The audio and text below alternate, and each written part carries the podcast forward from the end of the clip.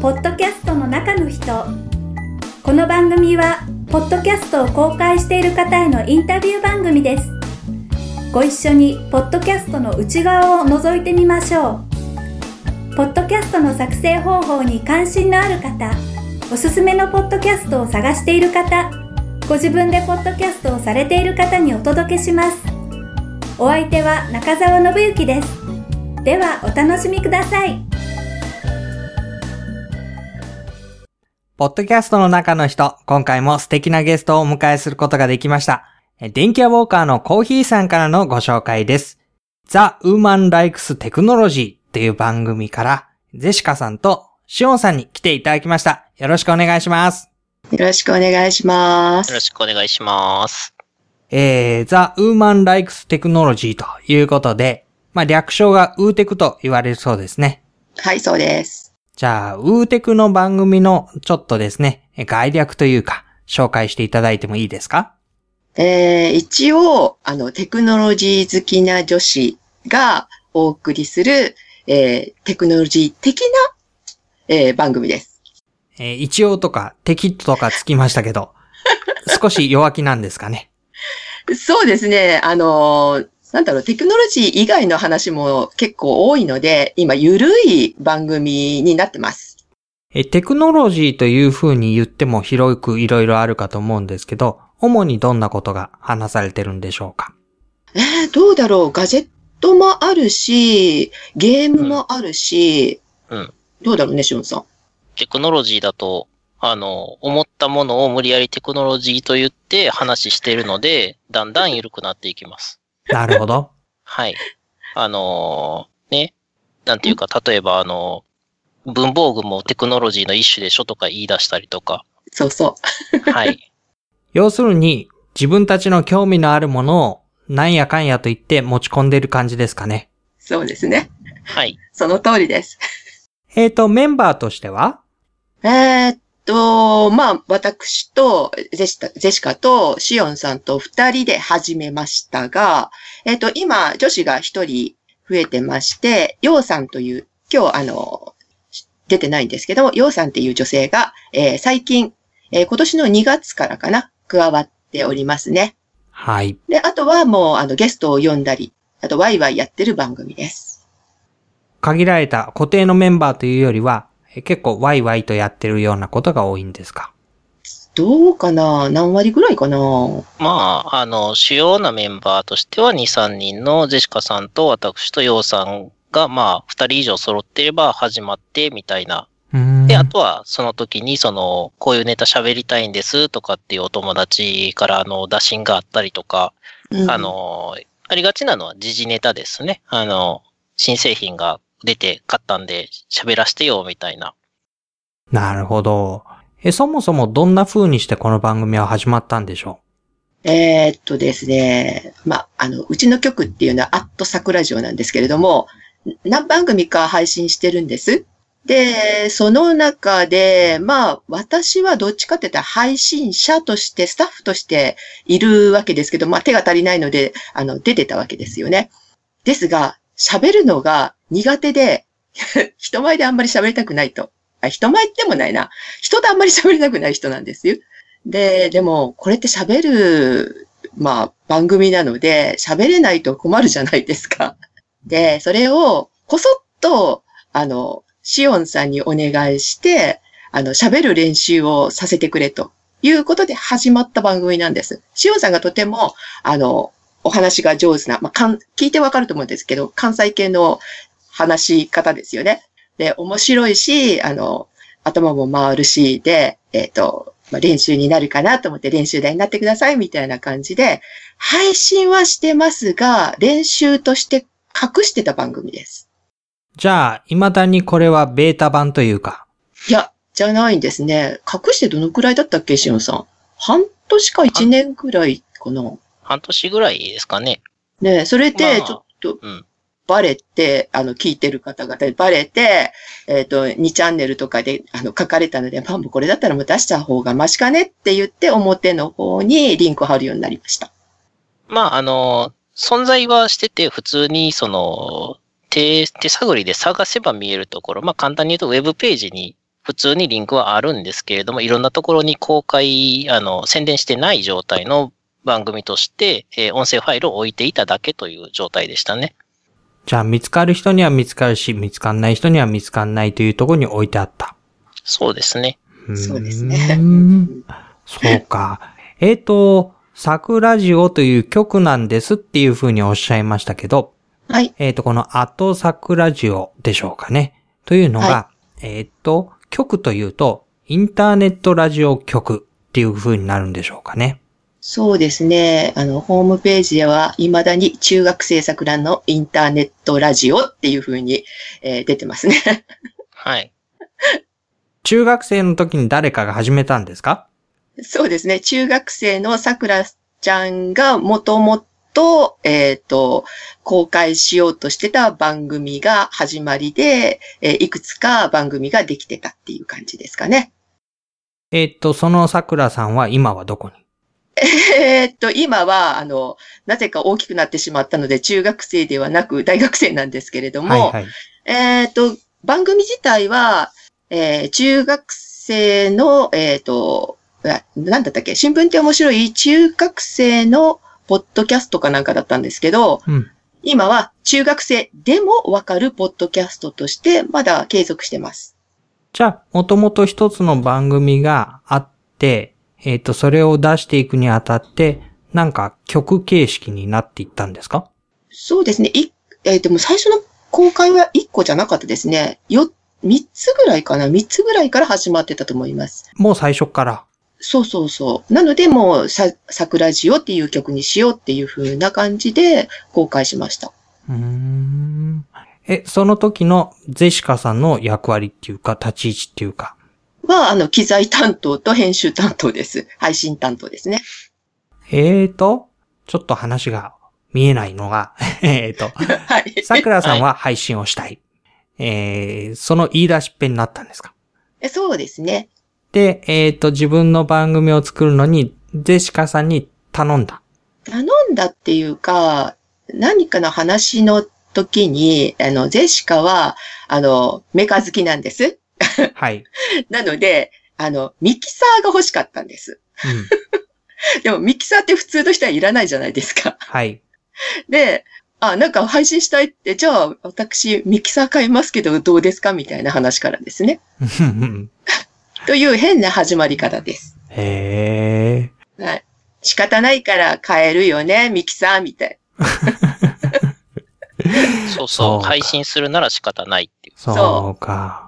都合のいい言い訳ができた形で番組に巻き込まれていったわけですね。そうですね。巻き込んだのか巻き込まれたのかよくわからないんですけど。はい。はい。えー、っと、そしてそれは一番組でしょ？はい。え、他の番組は？同じようにじゃあ私もやる、私もやるみたいな感じですか？そうですね。あとまあ、声掛けもありますけど、はい。あと、農業番組があったりとか、今もどんどん増えていってるんですけど、えっ、ー、と、宗教番組っていうか、あの、お寺さんって何してるのみたいな番組とか、あと、医療番組もありましたし、あと、まあ、趣味で、えっ、ー、と、宝塚の好きな男の子が宝塚メンズっていう番組を配信したり、あと最近えっ、ー、と、去年かな？去年だと、あの、落語家さんの番組がありました。っていうふうに増えてってます。それはどんなつながりで増え広がっていってるんですか？え、番組を聞いた方が、まあ、リスナーさんですよね。リスナーさんが、えっ、ー、と、まあ、スカイプで話しかけてきたり、まあ、ツイッターだったり、ですかね。あと、イベントでお会いしたりとかいうのもありますよね。そこで話が盛り上がって、じゃあ配信してみましょうか、みたいな。リスナーが、えー、公開する側に回りうる、そういう曲として、なんか開かれてやってるっていう感じですか？ああ、まあそういうふうには言ってはないんですけど、あの、どっちかっていうとあの、なんだろう、宣伝するっていうか、あの、そういう番組じゃないですね、桜ジオって。あの、みんなに聞いて聞いてっていう あの、姿勢で始まったわけではなかったので、聞いてくださってて、あの、なんか、まあ、聞いてくださってるじゃないな。なんか頑張ってる人を応援したい、応援できるんだったら、まあ、あの、配信する術がないっていうか、そういうふうな、えー、ことまではしたくないけど、配信してみたいなって思ってる、頑張ってる人には、お声掛けするっていう感じですかね。そうすると、どこまでそのアットサクラジオっていう曲は、えー配信者のサポートをするんですか、例えばこう、えー収録なんかも手伝いますよっていう感じなんですか？ああ、あの、スタッフバラバラなので、まあ、収録形式は、あの、スカイプを使ってやりますから、まあ、あの、収録環境が全然ないという方には、あの、まあ、インターネットはもちろん繋がってないといけないですけど、まあ、こちらでその準備をして、録音してあげて、まあ、配信まではしてあげるっていう感じですかね。随分良心的ですね。ああ、どうなんでしょうね。その代わりそんなにすぐ公開できなかったりしますからね。我慢していただかないといけないっていう。そうか、そうか。そういう風にして、まあ、あー番組が集まってる曲の中で、えー、ゼシカさんの練習台としてこの番組は成り立っていったという。そうですね。ありがとうございます、シオンさん。あ、はい。え、シオンさんの側から言うと、えーはいそういうことの起こりでいいんですか？まあ、いいですけれども、えっ、と、クリラジには触れなくていいのかな？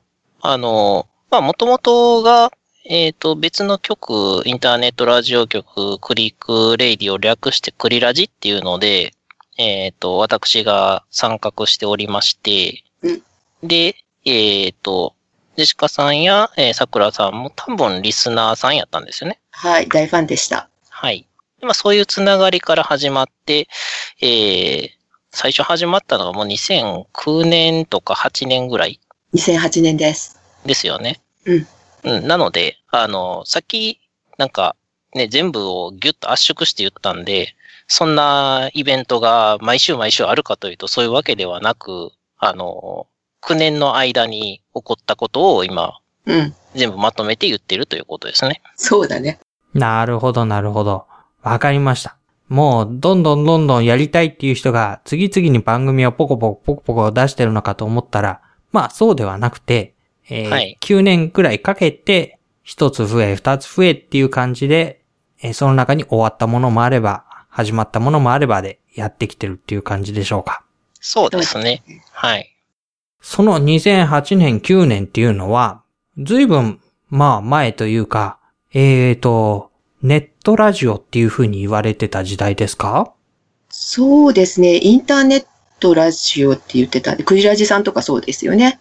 そうですよ。あのちょっと先回りになるんですけれども、えっ、と、なぜポッドキャストでやってるのかっていうと、えっ、と、ただ単にインターネットラジオで配信しているよりも、あの iTunes のね、ポッドキャストという配信形式を使った方が、あの、リスナーにとって楽だからじゃないかなということで、始まる当然前からやってますし、スカイプもまだあの、ベータ版が出るぞ、こういう使いやすそうなのが来るぞ、みたいな、スカイプも出る前からやってますんで、うーん。。はいい。あのそれは、うん長いんですね。そうです。シオンさんは長いですね。私は2008年のその、えークリラジさんに、あの、見学に行ったんですね。まず。見学に行って、見学に行っただけだったんですけど、あの、実はい私たちもラジオやってるっていうのをこそって言ったら、その番組に出ちゃったんです。飛び入り参加しちゃったんです。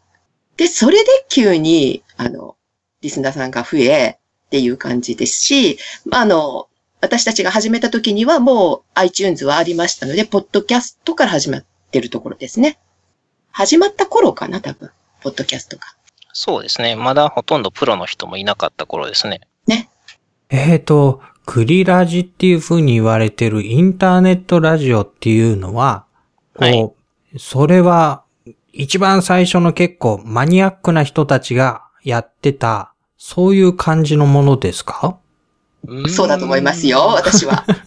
いや、ふ、普通だと私は思ってますけど、まだあの、あの MP3 よりも、うん。あの、リアルメディアの方が、あの、低ビットレートでの音質がいいからそちらで配信しようとか、あの、テレ放題の時に撮っていくみたいな、とこから、えっ、と、ま、前世紀からやってますからね、多分。そうですはい。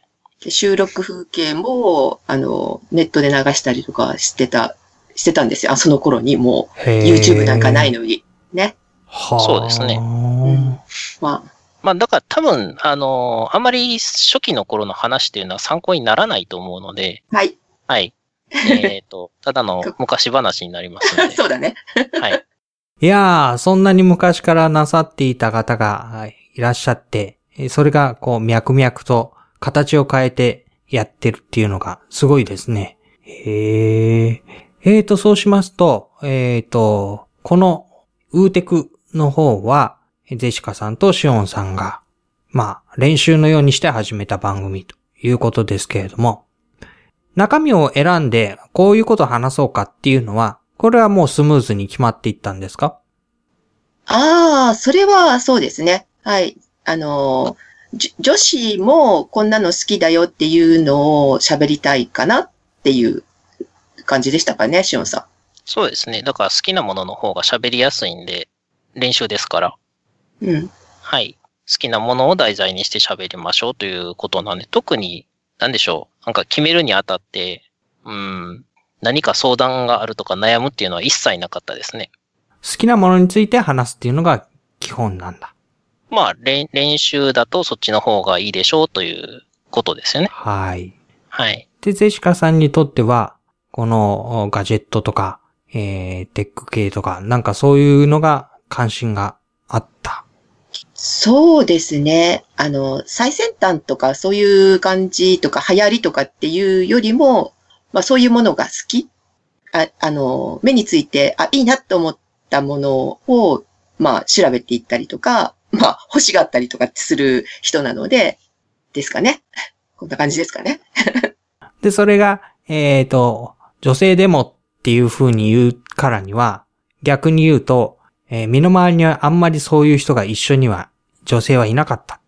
ああ、でも、まあ一般的にって、まあ、常識的にじゃないんですけど、女性はちょっとそういうのは好きじゃない人が多いかなって感じですよね。まあ話をしてもあんまりこう、乗ってくれる人いないので、男性と喋りますけど、ね、っていう。えーと、ゼシカさんの中には、えーこういうのが一緒に喋れる、えー女友達がいたらいいのに、みたいな思いもあるんですか？ああ、もちろんあります。うんでなかなかそういう人はいないの？えっとね、そうですね。少な、会えなかっただけなのかもしれませんよね。ですので、今やっと、あの、何年目ですかね。10年目にして、やっと一人増えたっていう感じですよね。そうか、そうか、そうか。それまでは、えっ、と、男を相手に喋っていたわけですか？そうですね。あの、すごい詳しいわけではないので、私の方が、あの、教えてもらう側としてっていう部分もあるんですけど、うん。はい。一緒に喋れる女性がいたら嬉しいなと思ってたら、はい。今回、はい。今年やっと一人増えてへえ。っていう感じです。どうですか？増えてみて。あ、楽しいですよ。あの、本当にあの、また、私とは比べ物にならないぐらい、あの、よくご存知のテクノロジーにはどっぷり使った方なので、うーん。やっぱり男性と女性とで視点とか、こう、あこういう風に感じるんだ、見るんだっていうのが違ったりとかあるんですかね？いや、それはないですけど、なんか話してて盛り上がり方はちょっと、あの、女性のキャピキャピが入れますよね。うん、まあ、それよりも、テクノロジーって一言に言っても、人ごとに好きな分野が結構細かく分かれてるので、あまずは、ねまずはそこからが違うのはありますけどね。うん。そうね、性別ではなくなくてね、その人の好きなものっていう感じかね。はい。そうですよね。うん。じゃあ、ある時にはこの人がこのことを結構喋って、ある時には違う人がこのことを喋って、みたいな、こう、時と場合によって結構話してる人と話題があっちゃこっちゃに行く感じになりますかね。なる、なりますし、あの、本当に関心がない時には、もう、関心ないでしょ、あなた、みたいな感じでツッコミを受ける時もありますよ。え、聞いてらっしゃる方はどんな方が多いと思われてるんですか？えーどうだろう。まあ、そんなリサーチしたわけじゃないのでわからないですね。昔から本当に聞いてくださってる方たちがって感じでしょうか。あと、やっぱりあの、アットサクラジオっていうくくりでやってるので、多分、同じ、あの、他の番組を聞いてる方が流れてきて聞いてくださってる。うん。あとは、あのね、時間に余裕がある、あの、暇な人じゃないですかね。暇人。はい。そうだね。あの、耳使ってても大丈夫な人。うん。あの、なんて言うんですかね、通勤時間が長くて電車の中で耳寂しいとか、うん。そういう時間的余裕があって、それが習慣になってる人でしょうね。まあこれはうちの番組に限らず、全体的なネットラジオのリスナーさんがそうだと思いますけど。うん。じゃあ、ウーテクという風に、えーウーマンを歌ってるからといって女性向けであったり、女性が主なリスナーであったりっていうことではなくて、あいや、そうですそこはでも調べてないんでわからないですね。うん。うん。お便りとか、レスポンスみたいなのはあるんですか？ね。あ、メールはよくいただきますね。えー女性の方からが多いとかそういうことは？ない。ない。男性が多いです。ほぼ10割男性ですね。じゃあ、おそらくリスナーさんも、えー男性の方がまず多いですよね。そうですね。私が知ってる中で女性は、まあ、あの、ツイッターなんてやりとりで、あツイッターなんかでやりとりしたのはひ二人ぐらいかな。二人三人ぐらいだと思います、女性は。そうか。えっ、と、番組的にはそれは、えっ、と、いいんですか？あの、要するに、えー、ウーマンライクステクノロジーだけど、えー、聞いてる人は別にえー誰でもよくて、えー要するに、ジェシカさんが話せればそれでいいっていう番組でいいのかな？その通りです。あ 違うしおんさん。え、合ってますよ。別に会員制のサロンじゃないんで、はい。皆さんどんどん聞いてください。はーい。えーと、シオンさんから見て、そのジェシカさんは、まあ最初ね、おしゃべりにこうあんまり上手じゃなくて練習が必要でって言うんですけど、その辺はどうなんですか？あるいは、まあ、上手くなったよねっていう話なのか、最初からそんなにうまく、下手ではないよっていう話なのか。えー、そこ聞いちゃう話。え あじゃあ、あのーいいよポリ正直ティん？ポリティカルコレクトネスで、あのーそれはもう覚えてませんと、記憶にございませんと言っておきます。ああ、ありがとう。まあでも、こんな喋るなんて、あの、慣れですからね。うん。あの、やってればそのうち、はい、誰でも上手くなると思いますんで。うーん。ってことは、てんてんてん。えっと、最初の方の音源ってどっか掘り出せばあるんですか？ああ、全部公開してますよ。ありますよ。じゃあ、本当に興味のある方はそちらを。そうですね。上達したかどうか。メールが来るだろうな、どうしよう。はい。え、ゼシカさんの実感としては、えー、数年前と比べて、いかがですか？え、一歩も変わってないと思います。うまくならないですね、やっぱりね。なかなか、うん、あ特にあの、人様の番組に出るっていうのを今回も本当すっごい嫌がってたんですよね、シオンさんね。まあ、嫌というか、緊張するから嫌という感じですけどね。はい、うんはい。借りて、借りてきた猫状態になってるところが結構多いので、他の番組に出た時に、もう、あ、今回は割とでも喋れてるかな。うん。あの、ゲストなので喋ってもらわないとこの番組自体が成り立たないので。はい。えーすいませんいいねよろしくお願いします。ゲストが全く喋らない斬新な番組になりますね。そう。あの、うちを練習台にしてもいいですので、あの、喋っていただいて。はい、頑張ります。あ、そう、そういう体でいきましょうか。今回は、あの、よその番組にこれから出る時のための、え練習のためにゲスト出演していると。ああ、いいですね。うんあの、はい。練習ですので。はい。はい。はい、力抜きます。はい、わかりました。えーと、まあね、それだけ結局ハードルが高かったんだろうと思うんですけれども、でもなんでこう喋ってみようと思ったんですか？え、ジェシカ自体がですか？はいはい。え、ジェシカ自体は喋ろうと思ってません。相づちだけのつもりでした。でも、それじゃあ、あの、聞いてて見苦しかったので、これはいけないな、こう、返せないといけないなと思って。まあ、今、あの、Q&A 的な話し方なので、こちらは答えられますけど、あの、相手方が何か喋ってることに対して意見を言うってすごく難しいですよね。うん。あの、相づち係ですって一応、あの、番組では言ってるんですけど、まあ、それだけじゃいけないので、頑張ってみようかなっては思ってます。じゃあ今は実際には、えっ、と、進行役みたいなところと、えーうんそして、うんと、少し何かコメントを入れたりしながら番組を回していくっていう立場になるんでしょうか。一応そういう立場のはずです。うん。ああ、うんウーテク以外についてはそんな感じで。うーん。えっ、と、ウーテクでは？ウーテクでは好きなこと喋りますからね。え、ジェシカさんも好きなこと話してるんですか？そうですね。好きなことを喋ってるし、えっ、と、あの、興味がなかったらだから黙ってる 感じですよね。本当に自由な番組だと思ってます。じゃあ、周りの、こう、他の番組とは、こう、気持ちも自分の出方も違うんですか？ああ、違いますね。ウウーテクは本当に気楽にやってる、あの、いつ配信してもいいし、うんっていう感じなので、はい。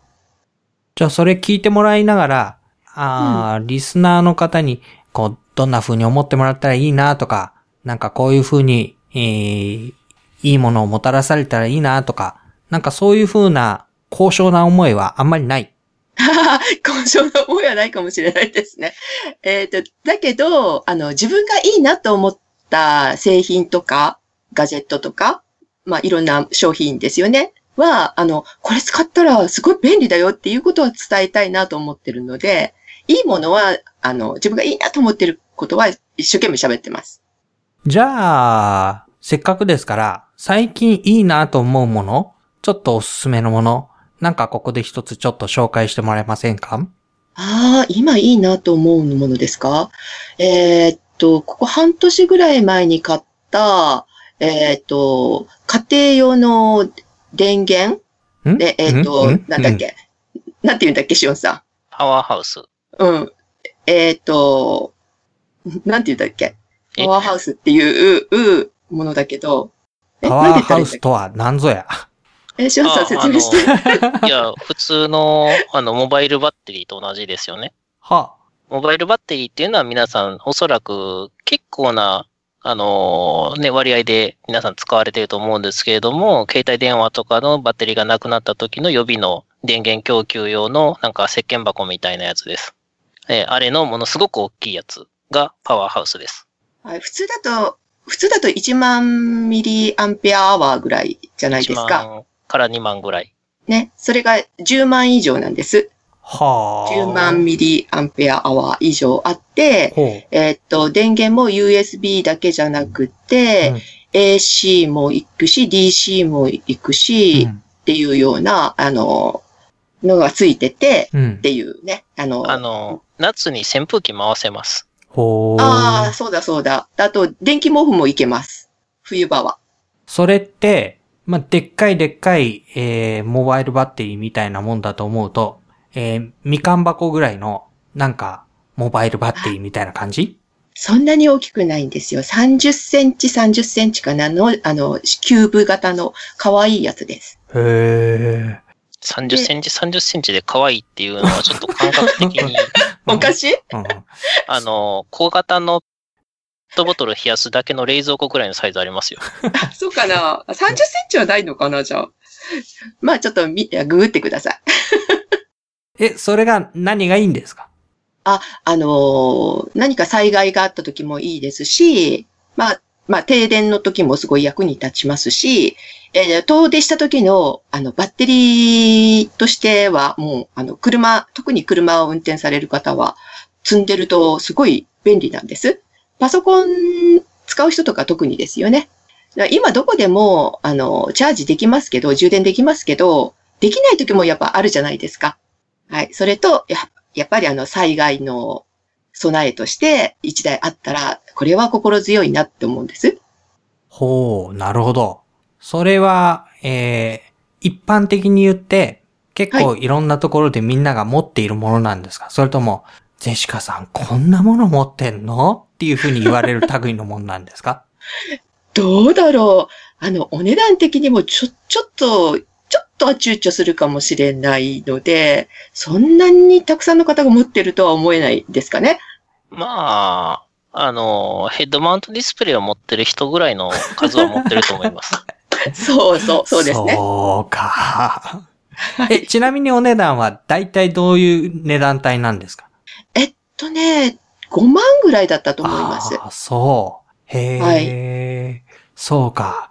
まあ、例えばね、アウトドアで、えー、キャンプしますとか、えーうんバーベキュー行きますとか、えーそういう時に、えー発電機を持っていくわけにはいかないし、みたいなことで言えば、まあ持ってる人いなくはないかもしれないですよね。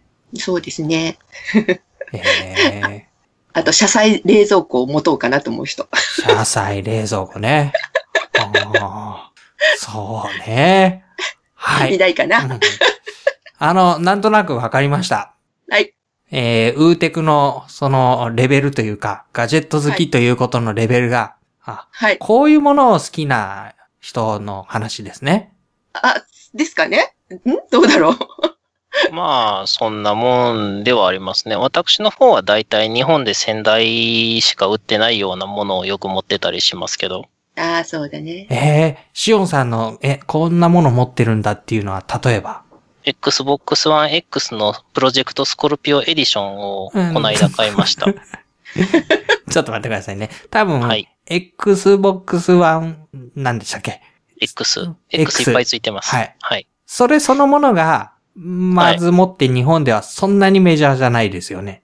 えっ、と、11月第2週発売で、その時の、えっ、と、ゲーム機のハードウェアの売り上げの速報っていうのが、まあよくあるんですけれども、はいはい。えーそれを見ると1688台 Xbox One というカテゴリーで売れてました。ほう。えーと1688台で、で、ただ、これは、あのーよく、ね、あの、これゲーム機なんで、皆さんご存知な通り、例えば 3DS だったら 3DS の LL があったり、あの、2DS っていう 3D にできないやつがあったり、っていうバリエーションがいっぱいありますよね。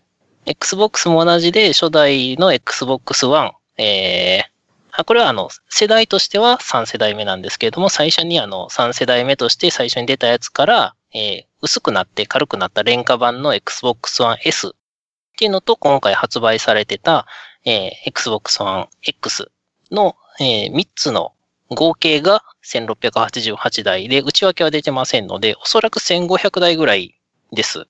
で、新機種の発売っていうのは、はい。こう、他の任天堂のなんとかっていうのだったら、桁が違って台数出ますよね。あ、そこ突っ込みます？はい。えっと、まあ、それだけ希少な機種だということですよね。いや、あるんですよ。世界的にはだいぶ売れてるので、世界は売れてるんですか？はい。簡単に言うと、もう日本市場がマイクロソフトはもういいやっていうことで、大して出さなかったっていう感じですね。ほー。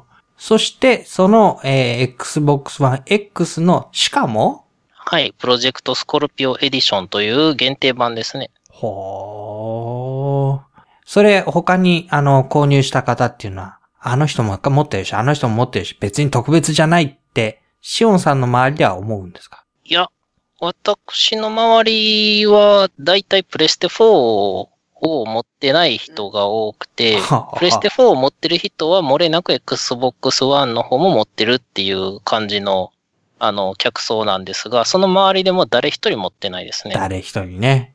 で、限定版なんですけど、予約即完売で、えっ、と、どうしても買えなかったので、北米から輸入しました。へー。あ、でも限定で即売れ切れるぐらいには人気は人気なんだ。いや、うん、にうん人気なんですけど、さっきも言いましたけど、1500、600台しか出てないので、おそらく、あの、私の読みでは買いたい人は日本では、えっ、と、5万人ぐらいはいるはずなんですよ。大きく出ました。いや、買いたい人です。買う人とは限らないです。でその中で、はい。よし、買おうってなってる人が多分1万人ぐらいいるはずなんですよ。で、そこで出荷台数が1500台ぐらいだったという見込みです。なるほどね。なので、あのー品薄すぎて買えないという結果になっていると思います。えーシオンさんはその限定版じゃなくても買えなかったんですか？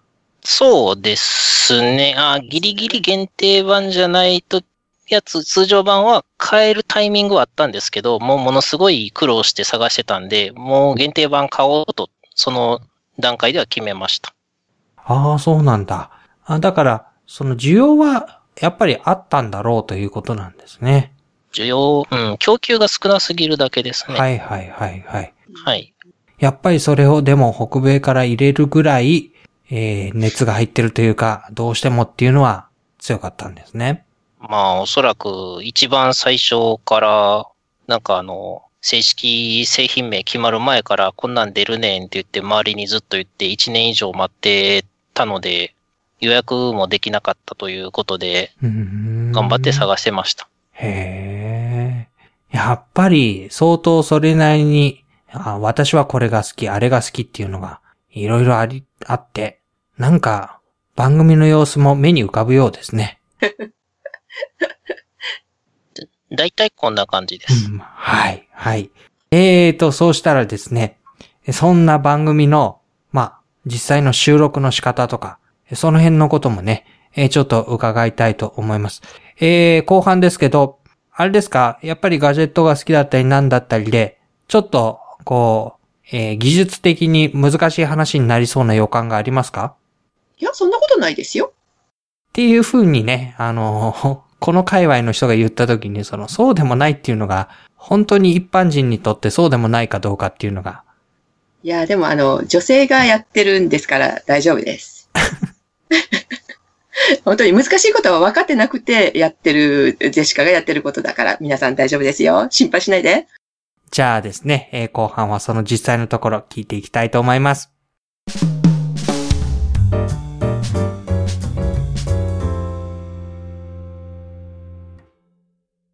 しおんさんにえー番組の収録の実際について伺っていきたいと思います。まずですね、収録の環境について教えていただけますか？えーどこでどんな風にして撮っていらっしゃるんでしょうか？うーん。えっ、と、ちどこで自宅で？各自の自宅で。どんな風に？えー、パソコンですよね。私はパソコン。しおんさんもパソコンですよね。はい。で、えー、スカイプを使って。で、ジェシカが録音を担当してます。なるほど。じゃあ皆さんそれぞれのところにいて、えー、スカイプで繋いでの収録ということで、え一緒に会ってっていうことはあるんですか？それともごく稀に？それとも全くない？え、何回かはあるっていう感じですかね。あのー、離れてるのでみんな、あの、す、住んでるところが。なので、何かイベントがあったりとか、まあ、約束してあったりっていう時もあるので、その時には一緒に収録してたりしますね。会って、顔を合わせて。はい。でも、ほとんどはもう、別々で撮ってます。え収録にあたっては、えーっと、この番組は不定期になりますかね？そうですね。今頑張って月に1回はっていう風になってますけども、それもいつ出出すっていう風には決めてないです。そうすると決まった収録日とか収録時間っていうのもないわけですよね。そうですね。あの、相手の都合に合わせて、自分の都合のいい時にっていう感じです。えーこの呼びかけっていうのは誰がするんですか？大体、えー誰かがそろそろ撮らないっていうような感じで決めるんでしょうか？もちろんそれもありますし、あの、リスナーさんからまだっていう時もありますし。いいですね。待たれてて出すっていうのはね。なんか、そうですねすごい、うん、いいじゃないですか。ありがたいですう。んありがたいですよ、とっても。えーちなみにその収録機材の方になるんですけれども、はい。えっと、えーゼシカさんのところで録音ということで、はい。うん。そうするとそれは、えっと、どんな風にして撮るんでしょう？スカイプの音を撮るんでしょうけれども。そうですね。各自は、あの、マイクを、まあ、用意してもらって、とりあえず、あの、ダイナミックマイクの方が多いとは思いますが、ヘッドセットの方もいらっしゃると思います。で、えーっとね、ゼシカ自体は時々コンデンサーマイク使ったりもしますが、で、ミキサー、最初の頃はミキサー使ってたんです。ベリンガーだったかな？ベリンガーのミキサー使ってたんですけれども、で、ミキサーを使って録音するときどうしたっけ？ちょっとそこ忘れ、忘れちゃった。途中でマルチトラックレコーダー MTR でやってましたね。ああ、で、だったっけ？結構長いんで、あの、年数が長いんで、どんどん変わってきてますんで。はい。あ、そう、あ、ズ、あ、 Zoom の HD16 っていうのを使ってましたね。はい。で、ミキサーがついてて、で、あの、録音するハードディスクもついてるっていうものがありまして、でもそれがだんだんね、あの、めんどくさくなってくるんですね。出すのが。その、たまに収録するときにはいはいはい。たまにですからね。そう。最初の頃は毎週だったので、あの、もう出したまんまって感じだったんですけど、出したりしまったりとかっていうのがめんどくさくなってきて、反動の、えーあ、あハンディズーム、ズーム、ズームかな？ズームの H4N っていうのに変わりましたね。それを随分長く使ってました。ハンディレコーダーです。えっ、と、それはマルチトラックで撮れるというふうに言われてるやつですか？えっと、マルチって言っても、あの、えーっと、二ラインだけだったと思います。で、最近は、あの、あれですよ。コーヒーさんも言ってた、コーヒーさんも一緒に使ってるんだと思ったんですけど、あの、同じくズズームの H6、あれを使ってます。導入しました。えっ、と、その、ズームの H6 のいいところは？ああ、あの、よそに持ち出すのにも簡単ですし、あの、よそで収録することもあるんです。うん。なので、えーっと、手軽で、あと、えーっと、キャノンが4本つなげられるのがいいですね。マイクを4つ。うん。それ以外に、あの、つながってるマイクが別にあるので、5本 ?6 本かな？ちょっと数えたことないんですけど、トラックがすごい分かれてたら楽です。それを一本ずつのトラックで録音ができるっていうことなんですか？そうです、そうです。できます。そうすると、えー音が被ってるところとか、いろんなところの編集が楽になるわけですね。うん、そうですね。ただ、手間は増えますよね。あ、編集の手間ですね。編集が一番苦しいですね。えー、ガジェットは好きで、まあ、そういう機械を利用するのも好きだけれども、やっぱり編集はちょっと手間ですか？そうですね。前は、あのー、 Zoom の HD16 って16トラック使える、いっぺんに録れるっていうのあったんですけど、それの時は、あの、バックの音楽とか、すべてその中に入れて、一発録りやってたんです。おー、すごい。なんかそのね、ズームとの後に16っていうのをつくのが、まあ、この番組では初めて聞いて、HD ってああハードディスクのことねっていう、ハードディスクに16ちゃんで撮るっていうのが、いや、どこの番組なんだっていう。だよね。いやーね、あの、4トラックに落ち着いてきてくれてよかったっていうふうに思ってますけど。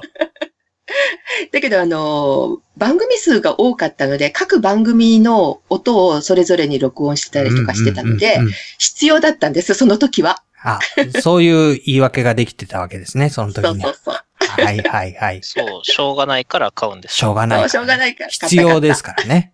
うん。あとは、あの、その時の、まあ、余談としては、あの、ね、音楽のループが1時間ぐらいで切れるんで、音楽が切れたら、あの、そろそろしまいだよ、みたいな。ああ、懐かしい、そうそう。そう。そうか。そこはループもかけられるんだ。あ、そうなんです。すごくいい、あの、ものでしたね。でですが、その頃はだから一発撮りだったので、編集の作業は、あの、雑音ぐらいな感じだったので、手間がいらなかったんです。だけど、今は、編集がね、大変です。じゃあちょっと編集の話先に聞いてしまいましょうか。えーと、どういうふうに、まず誰がやってらっしゃいますか？ジェシカです。はい。えーはいどういうふうに編集されますか？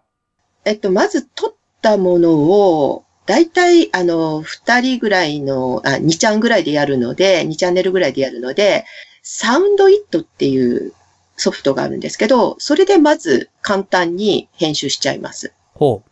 使い、昔から使ってるっていうのもあるし、使いやすいのでっていうので、まあ、その2チャンネルしかできないんですけども、それでやった後に、えーっと、アドビ、もう今出してないんですけど、アドビの、えーサウンドブースっていうのがあるんですけど、それは、あの、マルチトラックで何チャンネルでもできるので、でそれでもう一回編集して、それで合わせて出すみたいな感じですね。えーと、主に手間がかかる作業としてはどんなことになりますか？えージェシカが、あの、下手くそな喋りをするところを切る。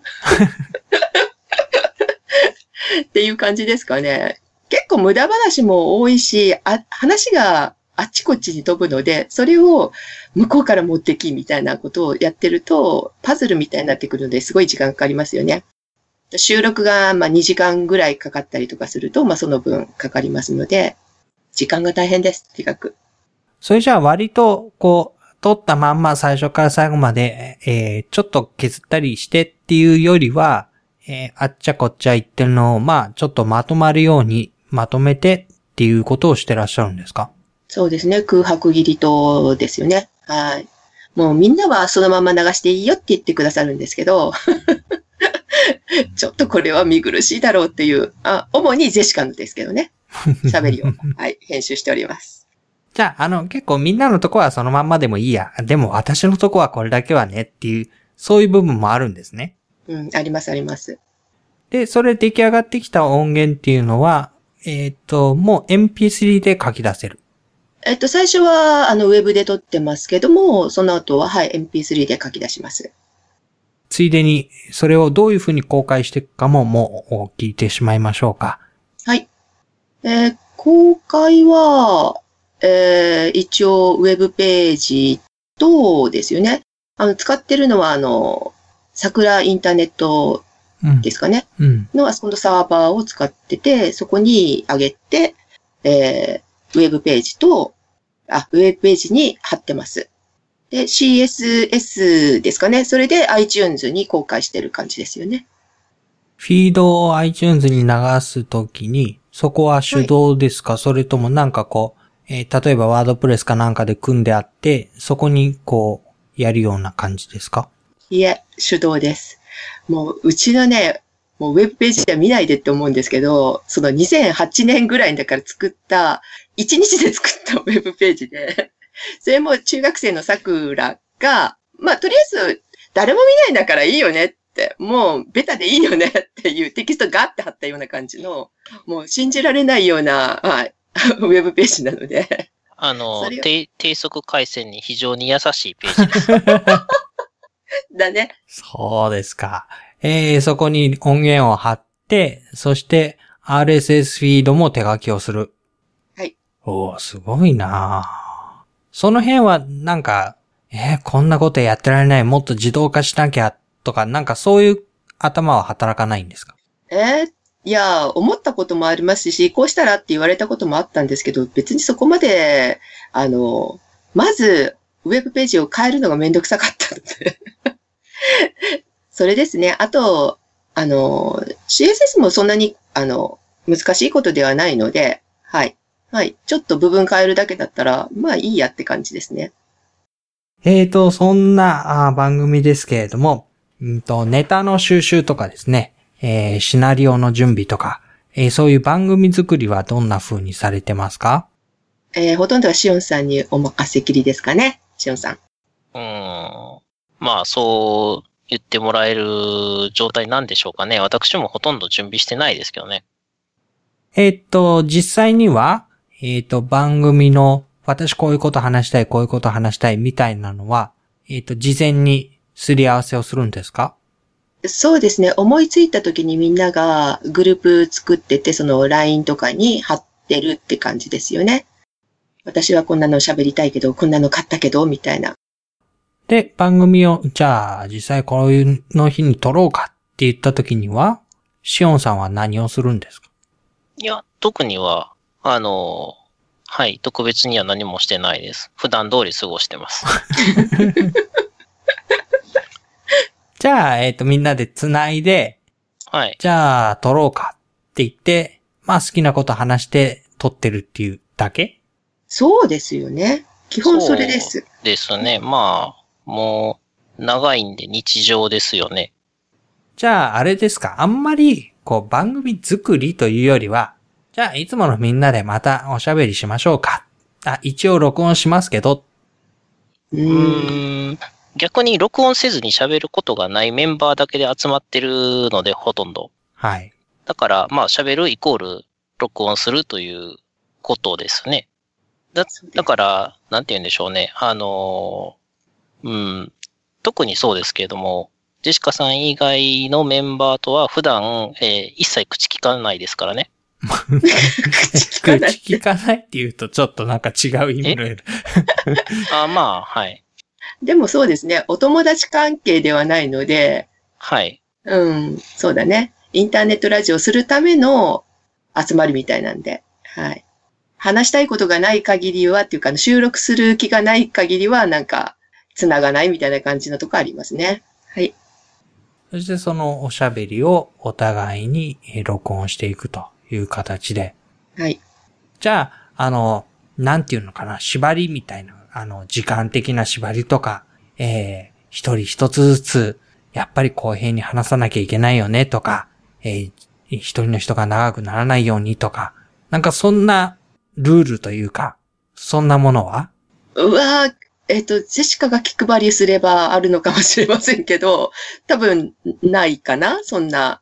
はい。えー、暗黙、暗黙の了解でとりあえずネタ1個ぐらいと、あと、枕ネタっていう、その、あテーマに関係がないネタを軽いのを一つぐらいという、だからネタ1.5個ぐらいは持っといてねぐらいの暗黙の了解です。特に決まってるわけではないです。で、それが実際に話し始めてどう転ぶかによっては、まあ、こうなっちゃったけど、いいかっていうような感じで進んでいく。そうですね。。あの、本編なくなることもありますから。あるある。すごいそれ。枕ネタで終わるってことですかそれ？そうです。そうです枕ネタで1時間半か2時間ぐらい喋って終わりっていう。じゃあ本編は来週ね、とかっていう。自由ですね。そうですよ。いいなぁ。えーと、そんな中で録音の時に気をつけていることってありますかね？うん。一番は、ちゃんと録音されてること？音が取れてることです。はい。そ、それ以外にはないかもしれないです。あの、実際、ジェシカ、あの、なくしたことがあって、音源をなくしたこともありますし、えっとね、お撮ろうと思ってボタンを押し忘れたっていうことがあります。ありますよね、そういうことはね。ありますか？あります、あります。だから必ずそれはないようにっていう、あの、ちゃんと確認することがもう第一ですね。環境音とかも本当二の次三の次 です。まあ、最近はだいぶ緩くしてますけど、昔は、あの、ノイズがよく乗っていることが多かったので、スカイプも良くなりましたからね。うん。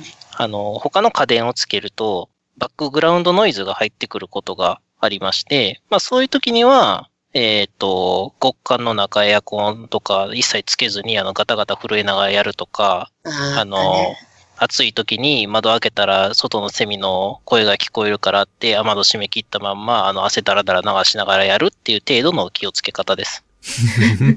はい。それはでも、まあ、必要ですよね。うんう。ん。えーと、スカイプって、えー良くなったんですか？ああ、随分良くなりますねな。りましたよ。だって音が遅れてくることも回ることもほとんどなくなったし、うんバックグラウンドノイズもなくなったし、急にあの、落ちることないもんね。落ちることもないし、昔はあったんですか？そういう。まあ、ベータ版の時から見てますんで、それを言い出すと、あの、スカイプの名誉に関わるんで、詳しく伝えておきましょう。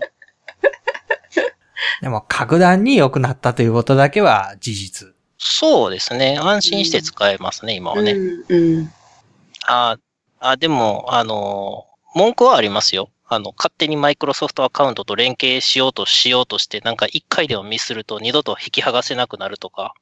アカウント関連ですね。そうそう。マイクロソフトがあの買収したんで、スカイプのアカウントとマイクロソフトのアカウントは分けて管理してたのに、一緒になりました、一緒にしますか、はいっていうのをいろんなところで聞かれて、一回でもはいしちゃうと、もう二度と引きが剥がせないっていう、ああ、なるめんほどねどくさいこ。とがあります。ネットで繋いで会話を録音するっていう時には、まあ、はい。今のところではいい選択肢として。そうですね。ソフトの品質上は問題ないと思いね、ます。そうですね。うん。なんかね、こう、いろんなのが出てくるじゃないですか。えー、音声チャットツールというかそういうのも。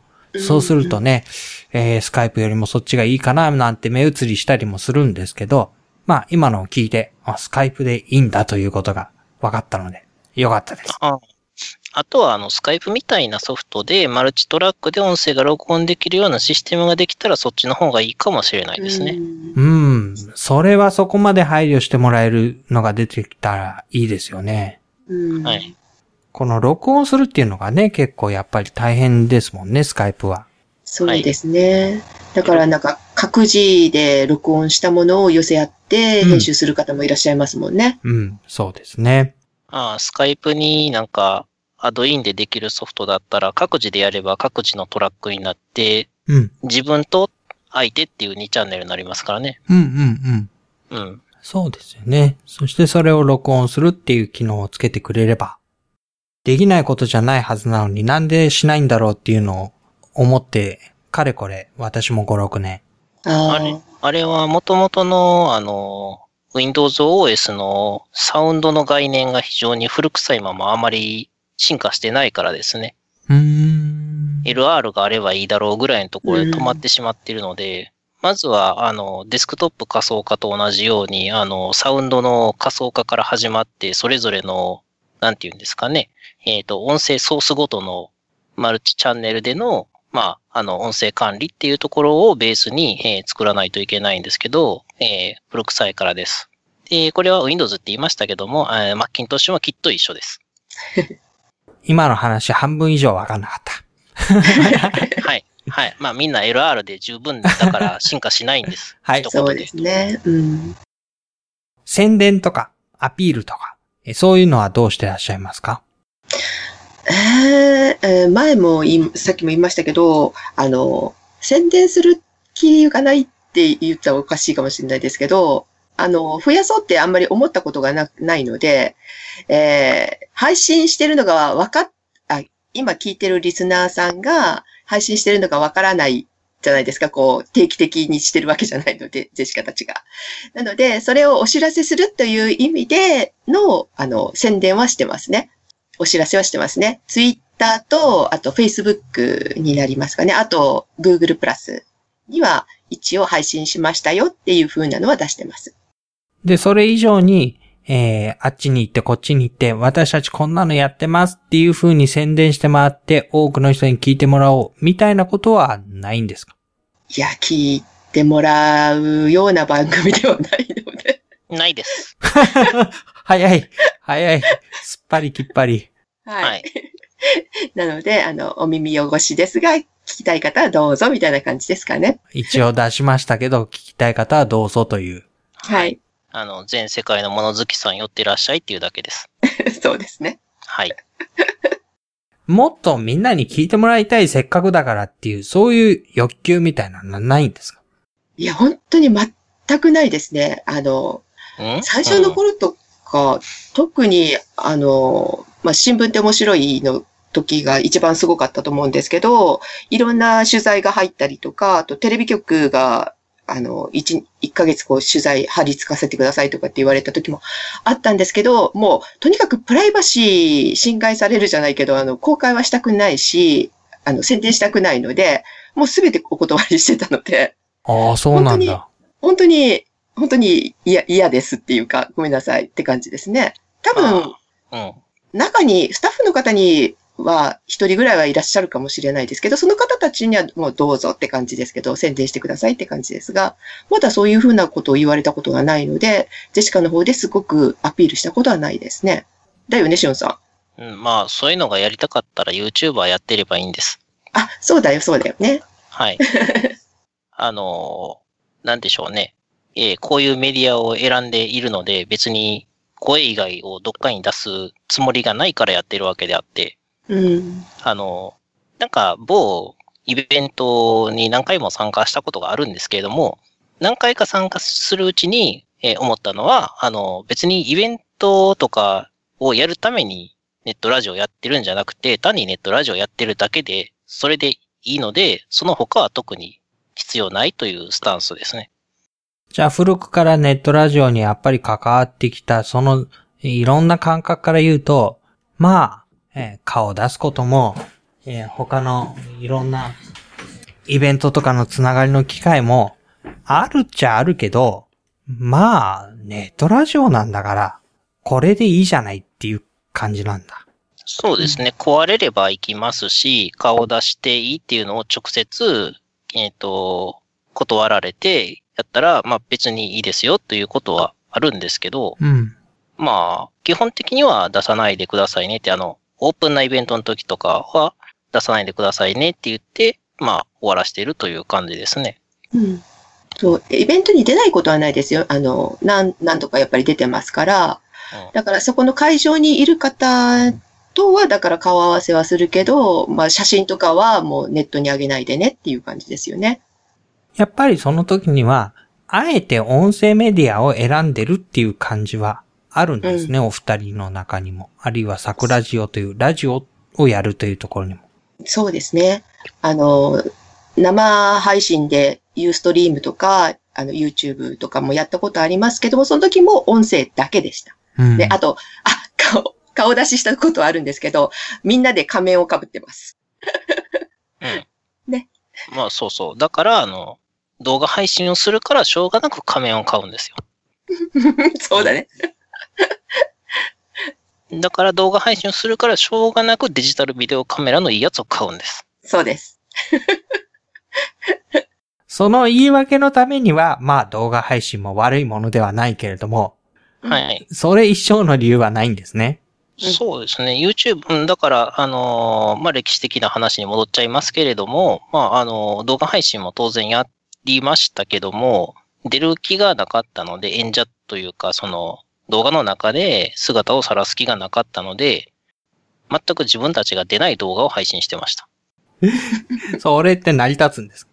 成り立ちますね。夜中のあのー青山霊園でひたすらブランコを撮影し続けるとか、それを見ながら、あの、みんなで喋ってるとか、あのー夜中の湾岸線を、あの、車で走りながら、その景色を出しながら、あの、すごく、あの、下世話な話をしてるとか、そういう感じですね。そうか。なるほどね。やっぱり音声で自分たちの話したいことを話してるっていうところに、結構、まあ一番原点があるし、まあそれ以上のことは何もないよっていうのが本音なんですね。全く別の活動としての出ることは当然別なんでありますけどね。うんうん。はい。まあ、今はやってないですけど、例えば、あの、同人誌即売会に行って、普通に売り子してるとか、あの、コスプレして遊んでるとかっていうのは、それは別のやつで、その時に捉えた写真が出てても、それは関係ないと。という、はい。ネットラジオ活動としては特に出ないです。えっと、そういう中での、まあリスナーさんとのコミュニケーションっていうのはどうですか？えー固定のリスナーさんたちっていうのはついてるんだと思うんですけど、そうですね。まあでも一番はツイッターとかフェイスブックじゃないですかね。まああとでもなんかあの、フェイスブックとかだったら、まあこういうイベントに、あの、ポッドキャストと関係ないイベントに行きますよって言ったら、あの、そこに偶然会ったりとかするわけですよね。うん、うん。で、その時に、あの、お会いしてお話ししたりとかっていうのはありますよ。うーん。あと、届いたメールに対して番組内でレスポンスします。うん。あ、もちろん。うん えっと、割と間が空いちゃったりするんじゃないかと思うんですけど、番組と番組を取る間が空くので、お便りに対するレスポンスも間が空いちゃうんじゃないかと思うんですけど、はい。まあ、は半年ぐらい待ってもらえれば大丈夫です。下手すると1年とかね、うん。ありますよね。それでもはい律儀に取り上げるは取り上げるんですか？そうですね。もちろん、そうです。あの、厳正な抽選の上、はい。たまにあの、ゴミ箱に入ってしまってる時もありますからね。Google メールで。ゴミ箱っていうか、迷惑メールフォルダはい迷惑メール、あ、迷惑メールね。そうすると、えーリスナーさんからは、えー、ツイッターやら、まあメールでのやり取り大歓迎という感じになるわけですか？そうですね。はい。お待ちしてますよ。えっ、と、番組を続けるコツなんていうものがあれば教えてください。まあ、生きてればいいんじゃないですかね。うん、死んだら続けられないんで。はい。あの、あとは、生きてたら、あの、続いてますって言えるんですけど、終わりましたって言わなかったら続いてるんで、終わりましたって言わないことですね。そうだね。あの、終わってない番組いっぱいあるもんね、うちね。はい。あるんだ。そうですね。もう、リスナーさんの方がもう分かってて、もう1年経ったからそろそろ配信かなみたいなメールが来たりとか、いうことありますので、あの、本当に気長に待っていただける方が多いので、ありがたいですそう。か。はいそうやって長寿番組が作られていくんだ。長寿って言っていいんですかね、これね。植物状態です。長生きしてやめなければ長寿番組ができると。はいそうですね。それと、やっぱりあの、待ってくださる方がいらっしゃるから、こう配信できる次を。って感じですよね。誰も聞いてないんだなと思ったら、やっぱり流せなかったのかなって思いますよ。聞かなくていいと、あの、最初の頃は思ってましたけど。それでもやっぱり聞いてくれてる人の存在は大きいんですね。ああ、めちゃめちゃ大きいですね。ありがたいです。そうですよね。もう練習で始まってるんですもんね。そうなんです。うん。まあ練習っていうことはリスナーさんの存在をね、意識して始めてますからね。はいはい。うん。そういう、うーんと、いいリスナーさんっていうかな。はい。待ってくれる、えーリスナーさんっていうのは、こう、どうやって、えー集まってくるものなんですか？えーさっと来て、さっといなくなるようなお客さんじゃなくて、長い目で付き合ってくれるようなリスナーさん。ああ、こんな変なジェシカと変なシオンさんを、あの、受け入れてくれる人たち私は普通ですよ。おいおい。はい。そういう、もう人柄にしか、ね、ああの、頼ってないですね、これね。たまたまですよ、だから本当に。ね。私たちがいいのかな？変な人には変な人がつくって言うし。ルイともです。です。はい。コツとか、そんなのは何もないんだと思います。で、まあ、集まる人、残る人は残るし、集まる人は集まるし。そうですね。でもありがたいことに本当、去ってる方は少ない、もうコンスタントにずっと同じように聞いてくださってるみたいなので、そう、なんかもう、あれなんじゃないですか？ありがたみの方が増してきてるんじゃないですか？あ、出てるっていう。ああ、レアリティが上がってる。そうそう。もう、中身よりも出てるっていうことだけが、もうすごいことみたいな。あり得るかも。じゃあもうちょっと供給絞らないとダメですね。本当はい。えーそんなお二人それぞれにとってですね、えーポッドキャストとはどういうものなのかっていうのをちょっとお話ししてもらって、えーそれをまとめの質問にしたいと思うんですが、いかがでしょうか？えー、しおんさんどうぞ。いやーまあ、あれですよね。あんまりもう私、なんだろう、途中でね、編集が、なんか病気かなって思うぐらいできなくなっちゃって、続けられなくなりそうやったのをジェシカさんがやってくれてるんで、まあ、なんとかネットラジオを続けられているという、ネットラジオ人生の、えー、延命装置です。えーメッセージ。うん。えー、なんだろう。あの、私にとってポッドキャストは、あの、物を買うのに言い訳になる素晴らしいツールです。はい。しょうがないからね。しょうがないから何かこれ買いましたって言い訳をね、堂々とできるっていうね。はい。で、あ、でも、まあ、本心を言いますと、あの、これがなかったら出会えなかった人たちとも出会えたので、私にとっては本当に大事な場所だったなって思います。ごめんなさい。マジ、マジに答えちゃった。はい。なんか最終回みたいになりましたね。大丈夫です。やめなければ長寿番組ですから。はい。そうですよね。はい。えーっと、そんなウーテクあるいはアットサクララジオの、えー宣伝というか、まあ、宣伝しないというふうに言ってましたけど、まあ、ご案内等があれば、ぜひ伺いたいと思います。いかがでしょうか？ない、ないよ。どうしよう。しおんさん。え、これをお聞きの皆さんでですね、あの、もし興味を持ったっていう、あの、既得な方がいらっしゃいましたら、あの、登録していただいて、で、あの、1回、2回聞いてみて、嫌だなと思ったら、あの、すぐに削除してもらえれば結構です。そうですね。あの、うちの番組って、まあ、ウーテクだけではなくて、あの、先ほど申しましたけど、いろんな、あの、番組がありますので、中にはこう、ね、あの、肌が合うようなものもあるかもしれないので、まあ、聞いていただければありがたいかなと思います。あ、で、あとは、あの、それらの中で更新が滞っている番組がありましたら、あの、1時間に5本ずつぐらい、あの、メールを送っていただいて、あの、早く更新しろっていう通知、あの、なんていうんですかね、お便りいただければ、もしかしたら更新されるかもしれません。えーっと、そういう番組はすべて、えーっと、基本的にはサクラジオのホームページに行って、そこにぶら下がってる各番組を訪ねていけばいいっていう感じですか？そうですね。もしくは、もう iTunes の方で、アットサクラジオでするともう関連番組が出てきますので、ほうほうほう。はい。あの、それで探していただいてもいいかなと思いますけども、今じゃあ、つらつらって今、一応配信が続いている番組言っても大丈夫ですか？はい。では、えっ、と、まあ、ニュース番組っていうことで、新聞って面白い中学生でもわかるポッドキャスト。えーこちらは、えー、桜っていう、まあ、今大学生になっちゃいましたけど、その女子が一人と、あと、カエラっていう男の子が一人と、男の子じゃないな。もう、その子はもう大学卒業しちゃいましたけど、まあ、基本的にその二人でやってる番組です。で、えっ、と、あと、宗教番組って言っても軽いし、軽いノリなんですけれども、イケメンのお嬢さんが煩悩だらけの善さんっていう男の人に悟りを開く番組で、善とお嬢の全問答っていうのをやってます。仏教系ですね。うん、そうだね。で、あと、宝塚が好きな、あ、えっ、と、新聞と被りますけど、カエラくんっていう子が、えーやっている宝塚メンズっていう番組。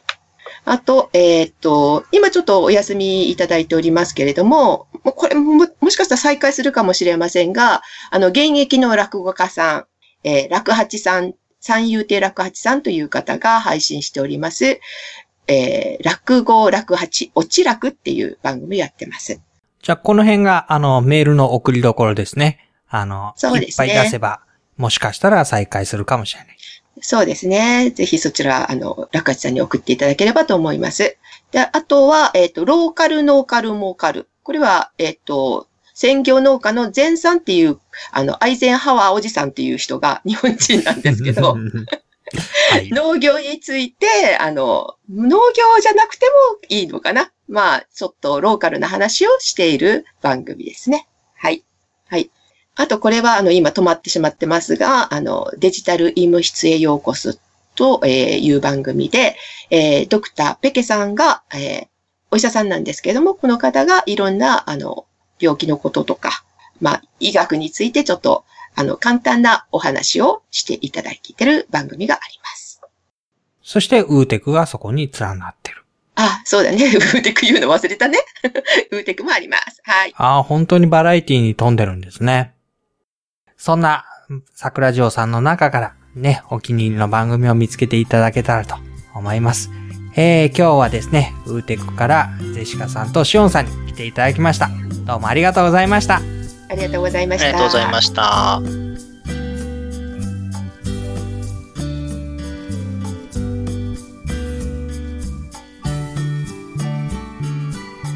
ポッドキャストの中の人、いかがでしたか？番組宛てのお便りお待ちしています。感想や質問など遠慮なくお寄せください。宛先は、のぶアットマーク、ボクシ .jp です。また iTunes でレビューを書いていただけると多くの方が番組を見つけやすくなります。率直なレビューをお待ちしています。では次回の放送をお楽しみに